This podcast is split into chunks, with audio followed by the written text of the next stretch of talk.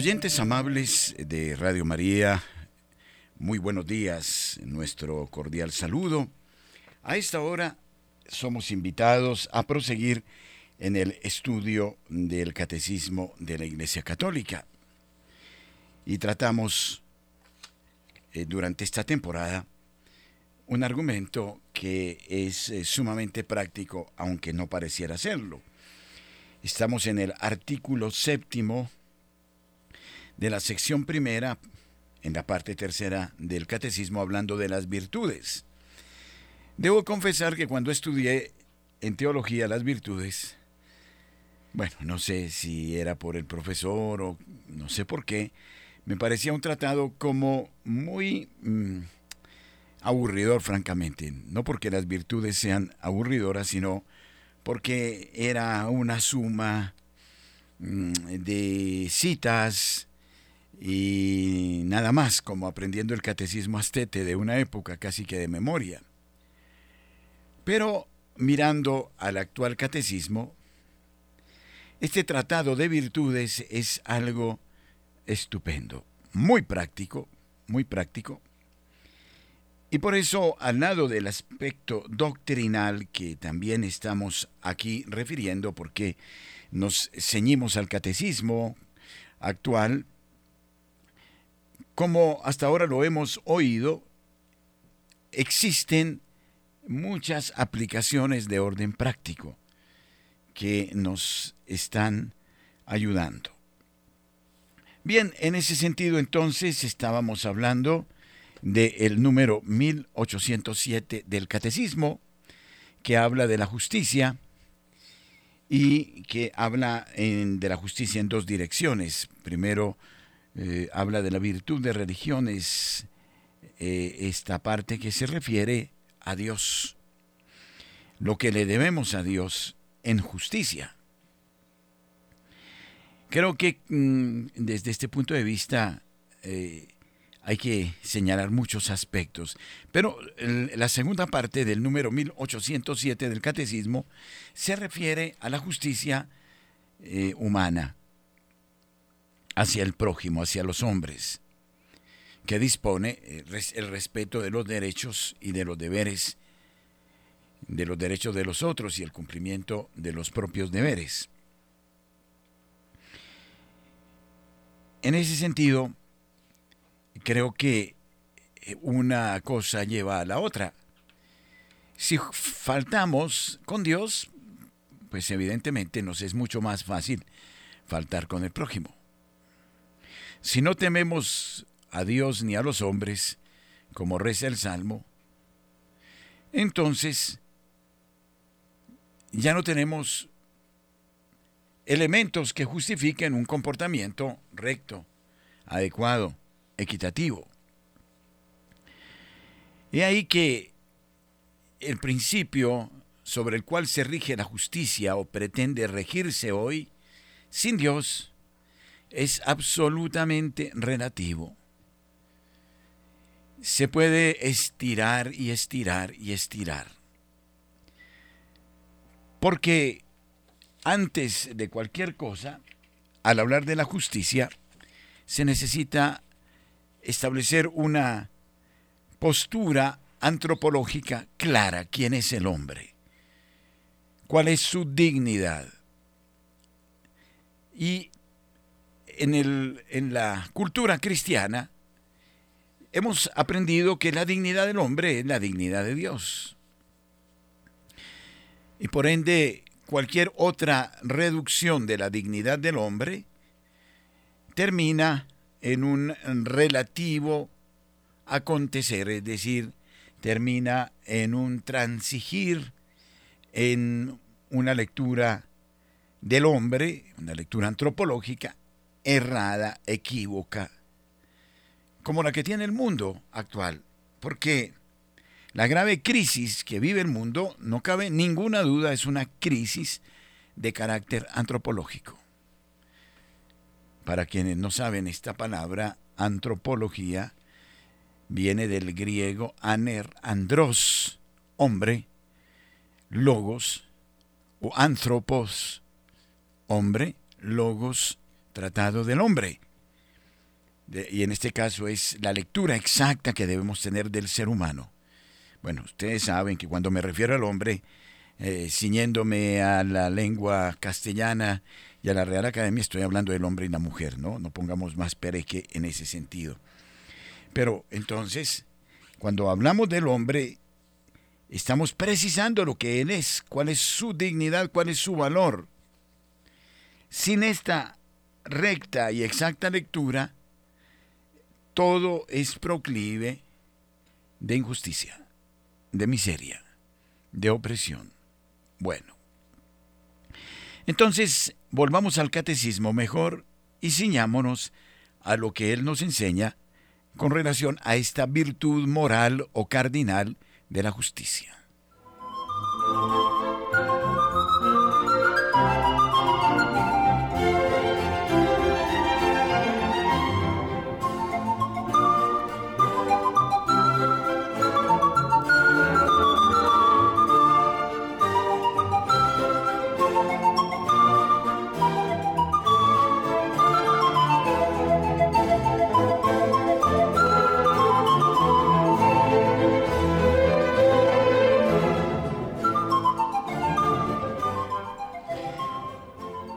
Nos enseña el catecismo, la justicia entonces es la virtud moral que consiste en la constante y firme voluntad de dar a Dios y al prójimo lo que les es debido. A Dios y al prójimo lo que les es debido.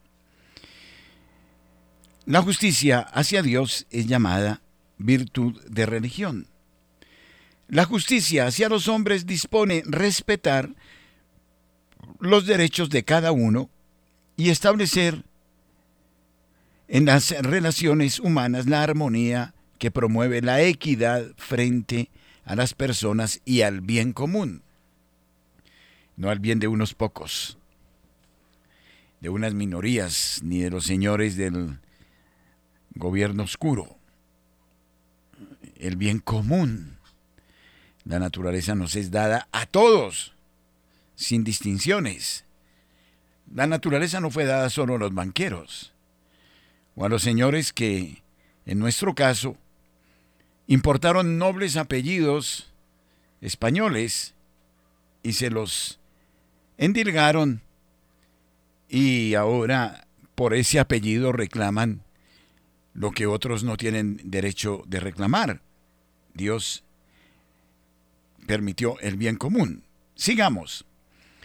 El hombre justo, del que a menudo se hace palabra en los libros sagrados, se distingue por la habitual rectitud de sus propios pensamientos y de su conducta hacia el prójimo. No tratarás con parcialidad al pobre, ni usarás preferencias hacia el potente, sino que juzgarás a tu prójimo con justicia. Levítico 19:15. Vosotros, patrones, dad a vuestros siervos lo que es justo y equitativo, sabiendo que también vosotros tenéis un patrón en el cielo. Colosenses 4:1. Bueno, este número 1807 del Catecismo da para todo un tratado de moral sobre la justicia. Aquí apenas es una síntesis, es algo sucinto, pero sumamente rico, porque ya en el Tratado de Moral, al hablar de la justicia, pues existen distintas eh, justicias, la equitativa, la conmutativa, la distributiva, en fin, ya sería un análisis más pormenorizado. Incluso tengo aquí un tratado del padre Rafael Faría que habla sobre las virtudes y precisamente cuando habla de la virtud eh, de la justicia, pues tiene todas estas, eh, todas estas visiones, ¿no? Eh, divisiones y principios sobre lo que es la justicia. Bernard Haring también, por ejemplo, en su tratado, pues Libres y Creyentes en Dios, habla pormenorizadamente y pues rollo marín, en fin, de la justicia en todos estos aspectos. Entonces, eh, estas virtudes morales eh, que son eh, dijéramos, adquiridas, no infusas como son las teologales, dice Farías, pues nos tiene que llevar a tener en cuenta toda, todo lo que significa, todos los deberes que imponen estas, estas mismas virtudes. Rafael Faría comienza hablando pues de las virtudes teologales para luego pues hablar de la virtud de religión. También en este caso Farías trata de una manera increíble, eh, Faría, perdón, de una manera increíble y muy rica la virtud de religión. Eh, aquí nos podríamos detener, detener mucho tiempo la virtud de religión y consiguientemente eh, todos los pecados contra la virtud de religión. Por ejemplo, él cita la superstición y la irreligiosidad, que está pero a flor de piel en muchas eh, partes, el culto a las criaturas antes que a Dios, eh, efectos divinos sobre las criaturas indebidos, la adivinación, el espiritismo, el hipnotismo, la creencia en sueños, la creencia en agüeros, la vana observancia, la magia y el maleficio, todos son pecados gravísimos contra Dios. Nos va a tocar detenernos bastante aquí porque son pecados que aparecen el maleficio, el hacer mal.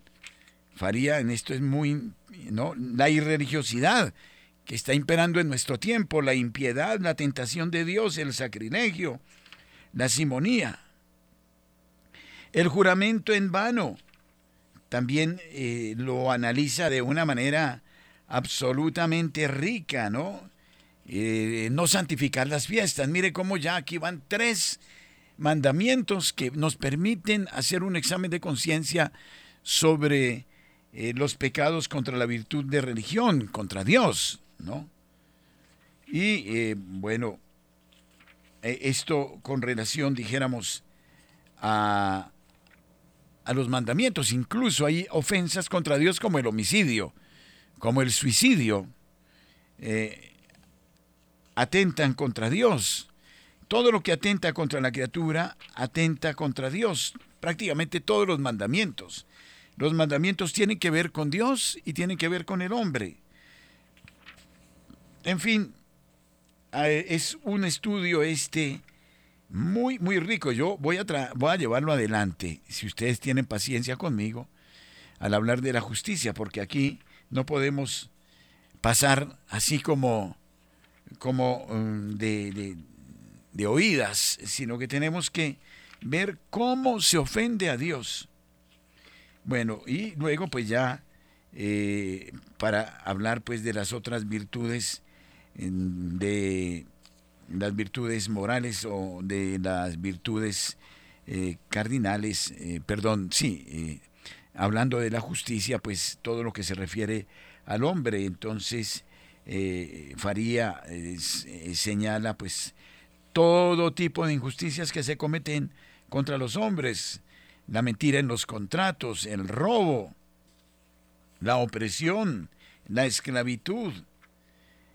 Él, bueno, creo que aquí ya se quedó corto porque hoy aparecen los pecados de e-, Epstein, ¿no? Qué pena decir, ojalá que su alma se haya salvado, ¿no? Pero eh, que no son los pecados de Epstein. Epstein ha pasado a ser eh, un símbolo ¿no? un símbolo de un pecado gravísimo que es el que es un pecado contra Dios, no cualquier cosa hagáis a mí la hacéis, dice el Señor.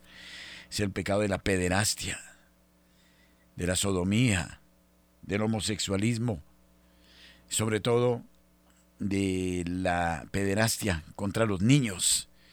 Uy Dios, eh, leyendo el informe de Daily Mail, sobre la cadena de abuso de niños en los Estados Unidos de América es algo absolutamente aterrador. Y no solo en los Estados Unidos, los niños que se pierden en las fronteras entre México y los Estados Unidos, niños que se sacrifican, eh, niños eh, a los que se les extirpa sus órganos, en fin, cantidad de cosas que ustedes dirán, pero ¿cómo exagera, padre? No, son estudios muy, muy serios Y en ese sentido, mm, este tipo de pecados que están sucediendo no precisamente entre gentes retardadas mentales o con desequilibrios o oligofrénicas o esquizofrénicas, sino que sucede con los señores, ¿no? Como lo declara Daily Mail, que era todo un, eh, un eh, trato con el jet set, donde caían sirios y troyanos, ricos, banqueros, árabes, europeos, ingleses. Eh, bueno, bueno, hablo de los ingleses aparte de los europeos, no debería, porque daría la idea de que Inglaterra se constituye en un continente, pero estoy hablando de, bueno, es bueno leer ese informe de Daily Mail, que es una investigación a fondo y que sigue saliendo adelante. Es algo aterrador. ¿Cómo le voy a creer yo a un pederasta? ¿Cómo le voy a creer a un pederasta que me venga a ser moral? O a darme principios? O a decir que es el que va a poner orden en una situación. Esto ya es absolutamente infame. En fin, de todo se ve en la viña del Señor cuántos pecados de injusticia, sobre todo con los niños. Los niños de la guerra, los niños que fueron fusilados en el Caquetá o en Putumayo. Eh, Dios mío, por la guerrilla, eso es, esto es, es un crimen de lesa humanidad y ante el cual se podrán escapar de los hombres, pero no se podrán escapar de Dios, así de sencillo. No se podrán escapar de Dios. Bueno, y si quieren ir al piso de abajo porque lo prefieren, pues es cosa de ellos. Pero no por eso no podemos dejar de denunciar semejante atrocidad que se está dando en el mundo. Y bien, en ese orden de cosas, entonces, volviendo a este número, yo les decía, nos vamos a detener porque vamos a tratar de la, de la virtud de religión, es decir, de las ofensas a Dios, que son muchas y muy graves y que son causa de las maldiciones que nos están ocurriendo actualmente.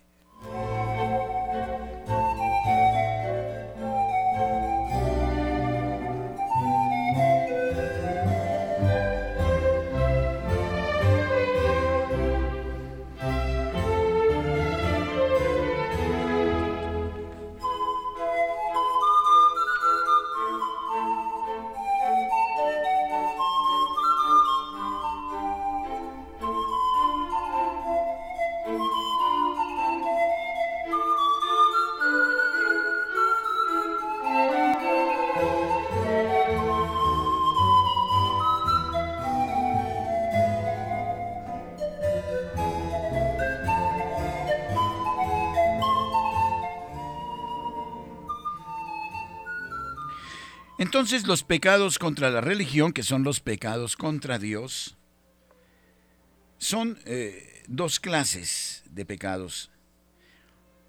Se cometen pecados por exceso y toman el nombre genérico de superstición y por defecto y se llaman irreligiosidad, ¿no?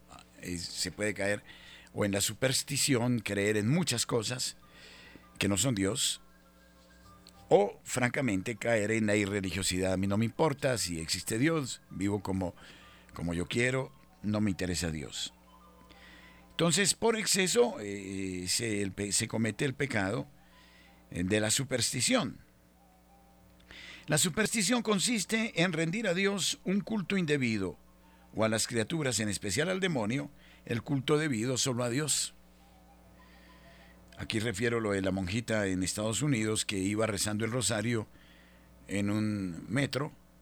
Vio a una señora rezando el rosario en el metro, se acercó a ella amablemente para compartir el rosario y resulta que ella le iba rezando a Satanás y despachó a la pobre monjita.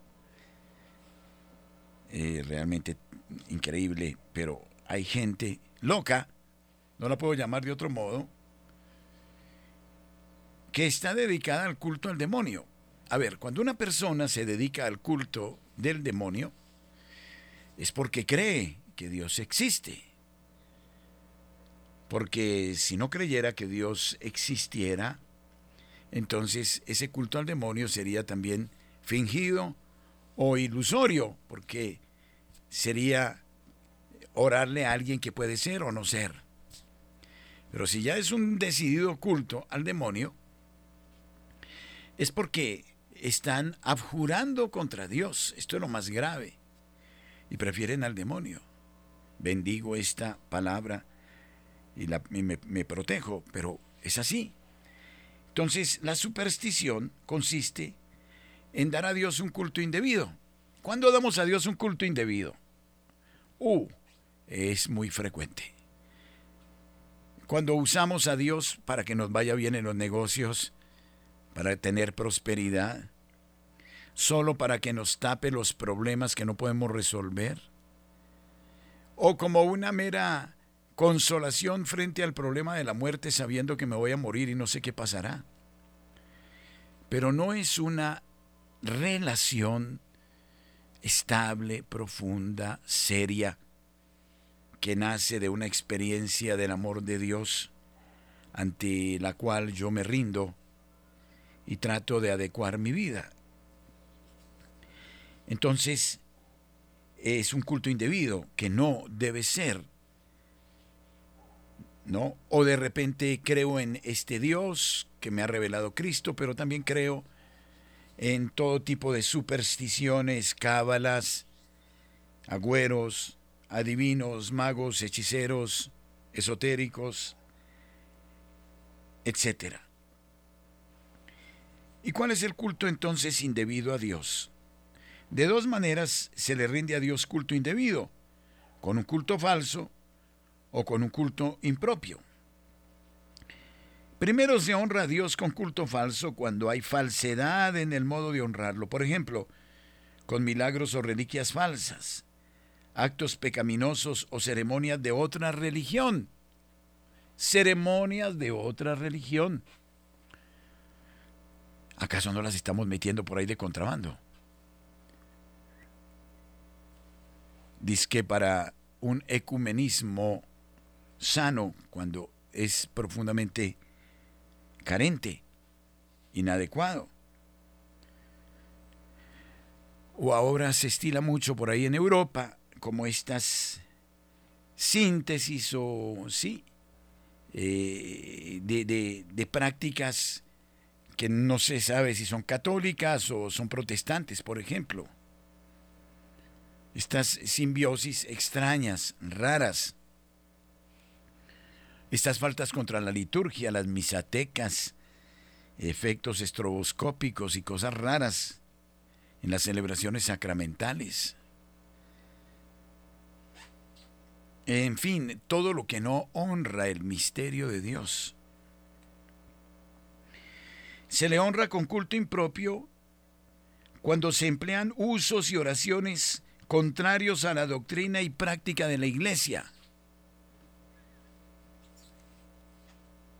Hay, por ejemplo, oraciones supersticiosas, algunas perversas para malos fines, otras sin sentido, otras llenas de palabras o circunstancias ridículas como aquellas que debe uno copiar y mandar a diez personas si quiere ser feliz.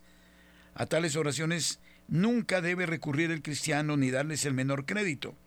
Pertenece también a este género de superstición el estar viendo imágenes aparecidas en cualquier piedra borrosa del camino. Ojo, la superstición nos asalta fácilmente, fácilmente. Entonces, lo que sí debemos saber es que si el Señor está presente en los sacramentos, fundamentalmente en el sacramento de la Eucaristía, yo no puedo darle a una aparente manifestación más importancia que al mismo sacramento de la Eucaristía. Es decir, si para mí una experiencia puramente subjetiva es más importante que el milagro de los milagros que es Jesucristo en la Sagrada Eucaristía que hoy voy a celebrar, he ahí que caigo en la superstición. ¿Cuántos hay, por ejemplo, turistas de lo supersticioso dentro del ámbito católico? Pero que no valoran suficientemente el misterio mismo de la presencia viva y real de Jesucristo en la Eucaristía. Y entonces, a veces también, por ejemplo, estamos mezclando lo católico con lo pagano.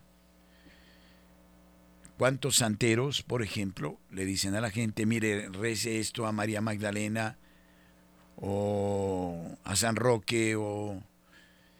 y mézclelo con esta cosa, con la otra, es pura superstición y esto es pecado.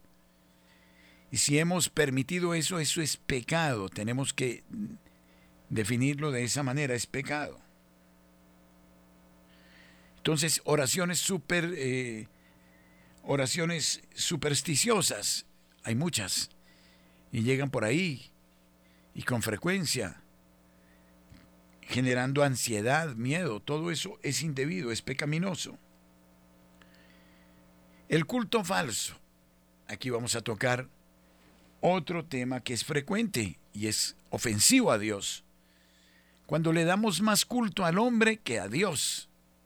Dios no nos importa, llevamos la vida como se nos da la gana. Tenemos nuestra historia secreta, pero nos inclinamos ante los hombres y vivimos haciendo reverencias ante los hombres que no pasan de ser mentirosas, engañosas. Y a Dios le ponemos una capucha para que no vea nuestra intimidad. El culto falso entonces es pecado mortal, porque es grave injuria a Dios querer honrarlo por medio de la mentira o el pecado. Preguntémonos, ¿son más importantes los hombres que Dios? ¿Termino mintiendo ante los hombres o termino mintiendo ante Dios por respeto a los hombres? ¿O callo ciertas cosas ante los hombres por conveniencias o por respetos humanos y no respeto a Dios? El culto impropio en general no excede de ser un pecado venial. Sin embargo, es pecado mortal cuando hay grave irrespeto a Dios o un fin gravemente ilícito o escándalo. hay pecado grave. Es pecado mortal rezar oraciones o emplear objetos benditos para obtener un fin gravemente pecaminoso. Por ejemplo, yo, no sé, beso la medalla de la Virgen del Carmen para que eh, me ampare ella y no me entre ningún tiro cuando vaya yo a matar, por ejemplo o inventar falsos milagros o imágenes aparecidas para ah, explotar a los incautos.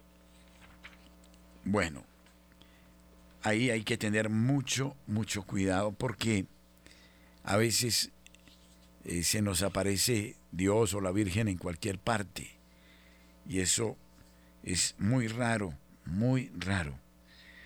Dios nunca se aparece sin un propósito definido y es algo absolutamente excepcional. Y la Virgen no se aparece por aparecerse, es algo que obedece a algo, a, a una finalidad. De modo que ahí estamos tratando cosas que son de gran sensibilidad, muy, muy delicadas. El culto a las criaturas y no a Dios. Preguntémonos, ¿Les tenemos más temor a las criaturas que a Dios? A veces las adoramos y les pedimos a ellas lo que deberíamos pedirle a Dios. Normalmente el hombre, cuando no tiene a Dios, termina idolatrando a las criaturas. Y después las criaturas se le desvanecen, se le caen, y queda como con las manos vacías, el agua que se escapa entre los dedos. Solo debemos adorar a Dios. A las criaturas debemos amarlas, pero nunca adorarlas. Las criaturas son siempre criaturas y el Creador es siempre Creador. La idolatría coincide en tributar a la criatura el culto de adoración debido solo a Dios. Es formal cuando va acompañada de la intención de adorar a la criatura, sea por error, creyéndola a Dios, sea a sabiendas, para obtener de ella lo que se le pide. A veces aparentamos esta relación amorosa con las criaturas porque nos conviene, para obtener un beneficio. Eso es hipocresía y de eso sí que estamos llenos. De lagartos, de personas eh, que, bueno, ya saben. Es material cuando no existe la intención de adorarla, sino que se simula. La idolatría, aunque sea material, es muy grave pecado, salvo el caso de error involuntario. La Iglesia nunca permitió, ni para esquivar la muerte, que se quemara incienso a los ídolos. Solo a Dios. Y si se usa el turiferario, es solo para reconocer la presencia de Dios, o en el sacerdote o en el obispo, y la santidad misma del pueblo de Dios, que también por designio de Dios participa de su sacerdocio con el sacerdocio común. Se piden a las criaturas a veces efectos que solo Dios puede conceder, especialmente de cuatro modos. La adivinación es totalmente pecado porque se trata de conocer cosas secretas que solo Dios sabe. La vana observancia para obtener efectos benéficos. La magia para obtener efectos extraordinarios y el maleficio para obtener efectos maléficos. A la adivinación se refieren el espiritismo y el hipnotismo. Hay también superstición en la creencia en agüeros y en sueños. En estos casos la superstición consiste en darles a sucesos naturales ordinarios un sentido e interpretación preternatural. Por eso los podemos referir a la adivinación. Es que cada punto aquí nos tomaría mucho tiempo. Pero de eso estamos cundidos, como sucede en los colegios cuando llega la plaga del piojo. Los niños terminan cundidos, así decían nuestros padres y abuelos. Y entonces, ¿qué problemita el del piojo en un colegio, no es cierto? horrible. Pues estamos llenos de, de esa piojera, dirían las abuelas, la piojera de la adivinación. ¿Cuántos están haciendo su agosto permanentemente con la adivinación? Con la magia. ¿Cuántos se dedican a hacerle mal al prójimo? Sé de casos y los he oído personalmente de gentes que en apartamentos en nuestras ciudades reciben 10 millones y hacen maleficios y maleficios y maleficios contra determinadas personas, incluso deseándoles desgracia, enfermedades, muertes, deseándoles miseria, pobreza, accidentes. Eso es pecado mortal, es faltar contra Dios. El espiritismo, bueno, no se quiere hablar de eso porque a algunos oídos eso les es, superado, pero está a la orden del día. La hipnosis, bueno, yo aquí pienso que no es solo el hecho de tomar a un paciente y de someterlo a este sueño artificial, sino cuántos modos hay de mentir muy atractivos que seducen, que nos dejan ahí como, decimos nosotros, turulatos. Bueno, agüeros, sueños. Bien, yo visité apartamentos, bendiciendo apartamentos. ¿Y qué encontraba? A la puerta de un apartamento, dos elefantes. En los negocios, los enanitos porque traen riqueza. Hubo casas que las encontré llenas de búhos, otras llenas de elefantes, otras con pirámides, otras con herradura y penca de sábila. Todo eso. Dice que para atraer la buena suerte, bueno, la ruda, una cantidad de cosas. Y terminamos creyendo en eso más que en Dios y nos infestamos. Y la vida se nos vuelve agria. Terminamos siendo dependientes. Terminamos en mayores depresiones, tristezas. ¿Por qué? Porque no estamos en Dios. Creamos en el Señor, en sus santos ángeles, pero bien. Oremos por las benditas almas del purgatorio, bien. Creamos firmemente en el poder del Señor y la vida se ordena y la vida se endereza. Y entonces Faría aquí hace un análisis de cada uno de estos, eh, de cada una de estas partes, ¿no? Este presbítero y es muy, muy detallado. Yo no, no me resisto a, que las miremos porque es sumamente práctica la situación. La adivinación consiste en eh, la adivinación en invocar explícita o implícitamente al demonio para saber cosas ocultas. En tiempos del paganismo era muy común y todo se hacía por su medio. Ni ello debe extrañarnos, pues el dios de los paganos era muchas veces el mismo demonio.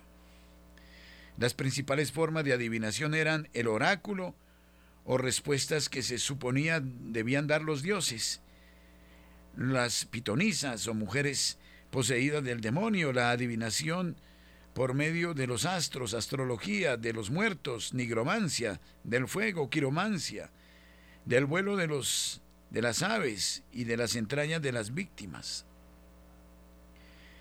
Y lamentablemente aún hoy no se ha logrado desarraigar estas supersticiones por completo, que son pecaminosas. Los adivinos o personas que se dan a la adivinación, generalmente explotadores, más o menos hábiles, que se valen de la ignorancia de las gentes para engañarlas, pero algunas veces llegan en realidad a descubrir cosas ocultas al pensamiento del hombre. Hay verdadera superstición e intervención diabólica. Adviértese además que cuando se trata de averiguar robos u otros crímenes, el atenerse al dictamen de tales adivinos suele ocasionar graves vicios temerarios e injustos. La, la, buenaventura o las consultas por medio del naipe y el oráculo son pecados si se les da fe, porque llegan a ser superstición, no son pecados si se hacen por juego y sin escándalo. Pero muchas veces estamos creyendo ciegamente en eso. Fácilmente puede haber escándalo, pues los que creen mueven, con su ejemplo, a otros que no creen, siendo ocasión de su pecado. Hay algunas adivinaciones que no son pecado, las que se basan en el conocimiento de las ciencias ocultas de la naturaleza. Pero normalmente cuando el adivino invoca estas fuerzas para saber misterios, es pecaminoso. Luego está el espiritismo. Espiritismo es el arte de comunicar con los espíritus, o mejor dicho, con el demonio, y de saber por su medio cosas ocultas. Esta comunicación se verifica generalmente por medio de una persona llamada medio, la cual, sumergida en un sueño profundo, llega a tener conocimientos extraordinarios de lenguas que no sabe, o de acontecimientos futuros o distantes, otras veces el espíritu responde por sí mismo o por escrituras misteriosas o por golpecitos convencionales en las mesas giratorias. Este fenómeno consiste en que poniendo varias personas las manos sobre la mesa, esta gira por sí misma. Con mucha frecuencia los hechos que se atribuyen al espiritismo son farsa y engaño, pero en ocasiones son verdaderos. El espiritismo es pecado muy grave, ya por ser la invocación del demonio, ya porque se acerca a la impiedad y a la herejía. Es la invocación del demonio porque los espíritus que se presentan no pueden ser ni de Dios, ni pueden ser los ángeles o almas buenas. Dios no puede favorecer doctrinas erróneas y prácticas supersticiosas condenadas por él y por la iglesia. Ya desde el Antiguo Testamento Dios había condenado la invocación de los espíritus. El espiritismo se acerca a la impiedad porque el demonio odia a Dios y se opone a su culto. A la herejía porque el demonio se vale de él para propagar graves errores contra la fe, por ejemplo, para negar el infierno. En consecuencia, la Iglesia ha prohibido terminantemente el uso del espiritismo, aunque se proteste contra la intervención del demonio, y se comete pecado al asistir a esas reuniones. Bueno, aquí podríamos seguir citando otras cosas con relación a, esto de, las creencias en sueños, en agüeros. Vamos a hablar de eso. Los agüeros que consiste en mirar algunas cosas de suyo indiferentes como señal de felicidad o de desdicha. Los agüeros son muy numerosos y generalmente distintos en cada país. Son las cábalas que llaman por allá en el cono sur, que les parece lo más normal. Los más corrientes entre nosotros son el creer en días desgraciados, en números desgraciados, en animales que traen desgracia, en animales o cosas que traen felicidad, en encuentros felices o desgraciados. Estas creencias son hijas de la ignorancia religiosa y de la debilidad de entendimiento. Una persona sólidamente instruida en la religión no puede menos de encontrarlas ridículas. Repugna sobre todo en los agüeros que la infinita sabiduría de Dios permite que nuestra felicidad dependa de ridículos hechos enteramente casuales o de las estrellas o de... Se entiende bien que los paganos abundaban en supersticiones y agüeros porque sus dioses estaban llenos de contradicciones y puerilidades, porque ellos admitían un destino ciego al cual estaban sujetos los mismos dioses. Para ello, pero ello está muy mal para los cristianos que creemos en el acontecimiento de Cristo. Muy bien, ya hablaremos de otros pecados contra Dios, de otros pecados contra la religión. Su opinión nos es muy importante. Nuestro teléfono 061 746 0091 o 61 746 0091.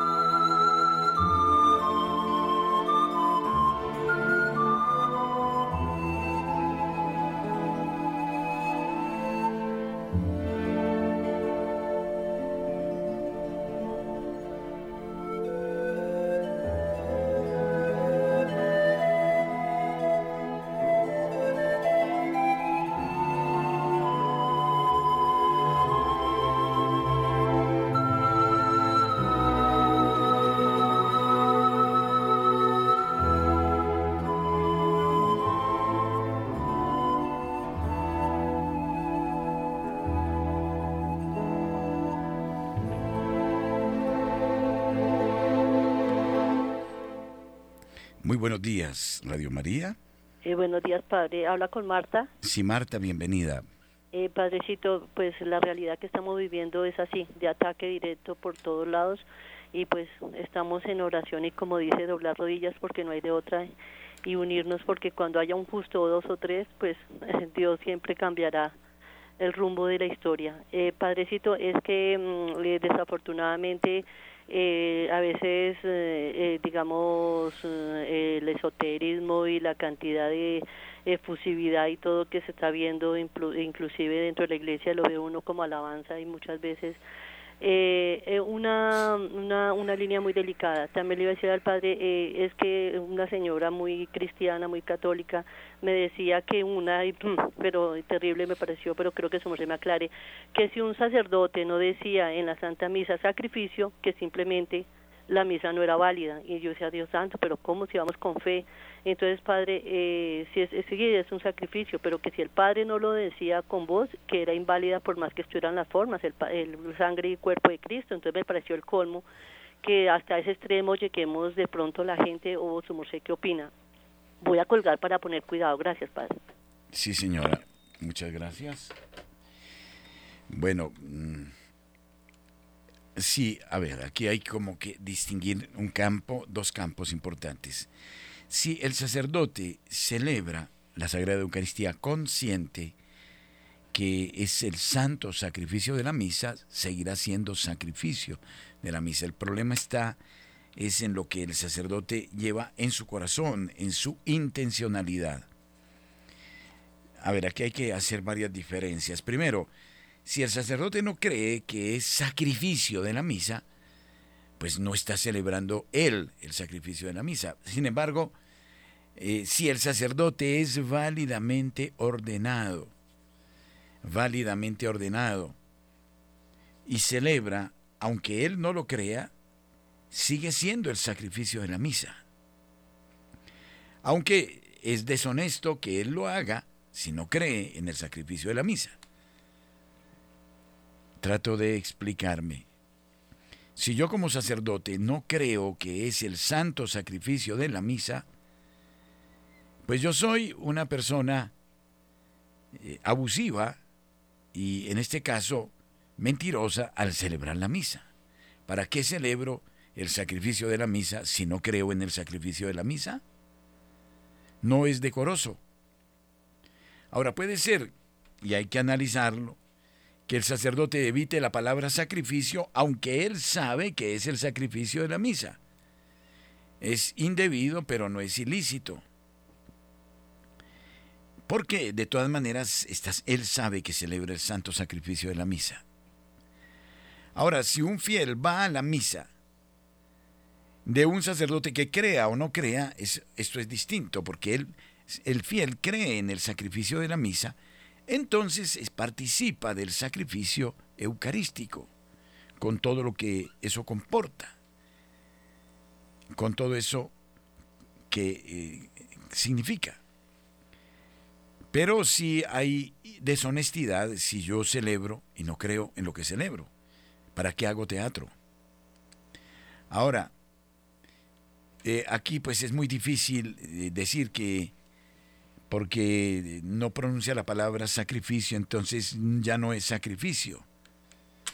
Aquí entraría, es una pregunta que yo haría, ¿no? En el sentido que actúa el exopere operato, es decir, hay un eh, hay un ministerio y un ministerio que hace que efectivamente el sacrificio se suceda, así el sacerdote no lo crea.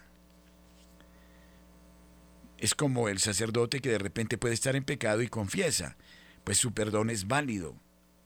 Y otra cosa es su vida personal. Del mismo modo, seguirá siendo el santo sacrificio, aunque el sacerdote lo desvirtúe. Porque ya peligro al sacrificio de la misa o a la transubstanciación en otro aspecto. La palabra transubstanciación y la maticemos, la vayamos cambiando, le vayamos colocando unos sinónimos muy aproximados. Si yo digo tomad y comed que esto es mi cuerpo, tomad y bebed que esta es mi sangre, pero de repente me van a decir, tomen y coman, que este es mi alimento. ya hay diferencia enorme. Tomen y beban que esta es mi bebida. Aquí se está evitando el concepto del cuerpo y de la sangre del Señor como tal. Entonces en eso también tenemos que estar muy atentos. Buenos días. ¿Aló? Muy buenos días, padre. Sí, señora, bienvenida.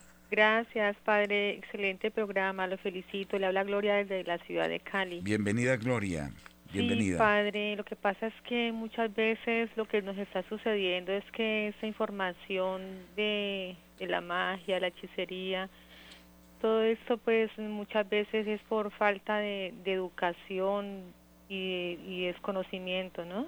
Ciertamente. Yo estoy muy triste porque hace ocho días participé como madrina de confirmación y ya nos fuimos para el almuerzo de los familiares.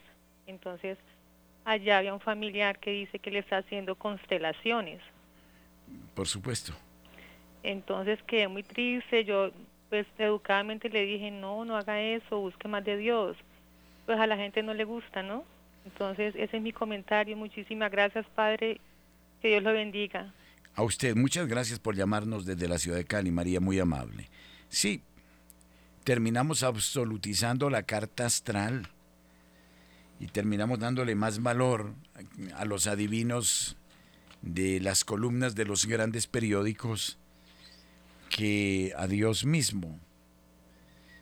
Eh, esto es muy peligroso eh, porque como que genera en las personas por ignorancia como un determinismo, va a suceder esto, va a suceder lo otro, va a suceder. Y muchos viven con el va a suceder. Es como los falsos instrumentos de Dios, ellos ya se las saben todas. Qué peligro, por Dios. Uy, meterse uno con personas que ya tienen inspiraciones personales.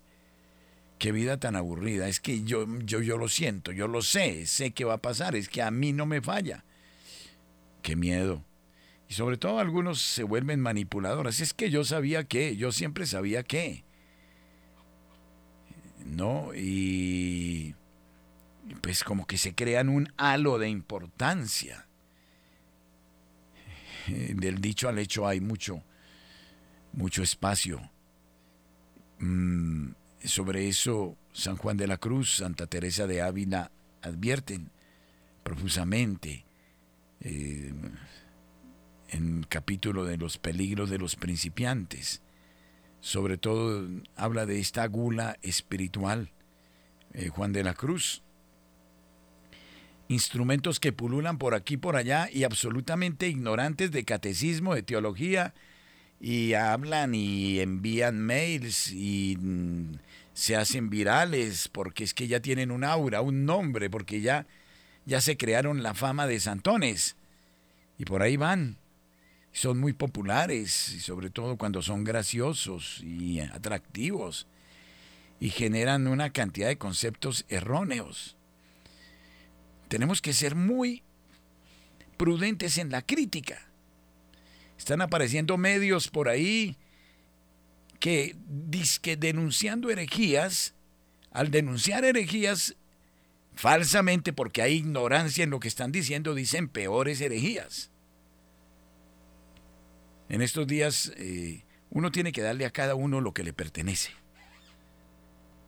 Y tiene que ser justo en eso también. No porque una persona me cae mal o porque ya tiene una fama, comillas, de malo, entonces le voy a condenar todo lo que dice. Yo tengo que mirar bien lo que la persona dice pero yo no puedo buscar herejías donde no hay herejías. Un señor le hizo un análisis de herejías al Papa donde no hubo ninguna herejía en ese momento. Y él cayó en todo tipo de herejías. Entonces hay que tener mucho cuidado y tener mucha objetividad. Y no decidir por emociones. Eso también es justicia. Sí, de todo esto se ve, lamentablemente, no pequemos por exceso, no pequemos por defecto. Seguiremos hablando de los pecados contra Dios en la próxima catequesis. Dios les bendiga. Buen día.